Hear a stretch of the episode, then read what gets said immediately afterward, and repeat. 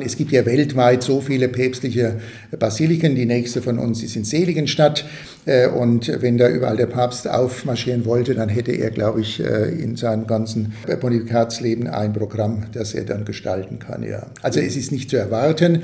Käme er aber, bekäme natürlich den päpstlichen Schirm über sein Haupt aufgespannt. Der Aschaffenburger Dekan und Stiftspfarrer Martin Heim glaubt also nicht, dass mal ein Papst persönlich bei ihm vorbeischaut, obwohl die Stiftskirche eigentlich in besonderer Weise dem Papst gehört.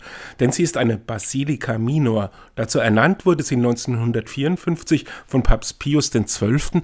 aufgrund ihrer über 1000-jährigen Tradition und ihrer besonderen Bedeutung in der Geschichte. Und damit sind allerdings auch einige Besonderheiten verbunden. Nicht, dass sie äh, nur das Papstwappen Wappen trägt und diesen berühmten Padiglione, diesen päpstlichen Schirm zeigt, sondern es ist zum Beispiel auch eine Verpflichtung zum Stundengebet da. Es muss das gesamte österliche Triduum gefeiert werden. Also all diese Dinge, dass diese Kirche wirklich dann auch äh, ein Ausdruck von Liturgie und Versammlungsmöglichkeit bildet. Ja. Auch der jetzt am 31.12.2022 verstorbene Papst Benedikt hat, obwohl aus Bayern stammend, die Aschaffenburger Kirche nie besucht, aber sein Wappen hat während seines Pontifikats das Gotteshaus geschmückt, und nach seinem Tod wurde dort selbstverständlich auch zu einem Requiem eingeladen. Martin Heim ist dem Theologen und Bischof Ratzinger früh begegnet. Ja gut, ich habe ihn das erste Mal kennengelernt. Das war ziemlich nach seiner Bischofsweihe, als er unseren Bischof Josef äh, beerdigt hat. Bischof Josef hatte ihn ja geweiht und ich war damals äh, in Würzburg zur Beerdigung. Da habe ich ihn das erste Mal persönlich kennengelernt. Mehr Kontakt ergab sich dann als Heim von 1982 bis 1983 zum Freisemesterstudium in Rom war. Ratzinger war damals Präfekt der Glaubenskongregation. In Rom habe ich ihn eigentlich sehr regelmäßig gesehen und man konnte auch sehr unbefangen mit ihm einfach sprechen. Also er war ausgesprochen ein interessierter Typ auch immer.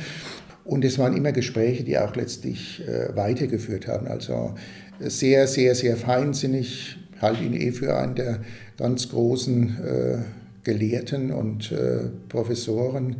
Er ist wirklich im besten Sinne der Kirche ein Kirchenlehrer, kann man sagen, ja. Wenn man Heim bittet, den Menschen Ratzinger zu beschreiben, dann fallen ihm Eigenschaften wie humorvoll, einladend oder aufmerksam ein. Ein guter Prediger sei er auch gewesen. Und da war für den Stiftspfarrer eine Besonderheit? Er gehört ja zu denen, in deren Predigt grundsätzlich der Ausgangspunkt des Wort Gottes ist. Also ist ein, auch ein großer Exeget, muss man sagen. Also, und hat es verstanden, äh, den Anspruch der Schrift ins Leben zu übertragen. Und das doch in einer Sprache, wo man also, finde ich, wahnsinnig gern zugehört hat. Ja. Beim Umgang mit dem Thema Missbrauch räumt Heim ein, dass der verstorbene Papst auch Fehler gemacht hat.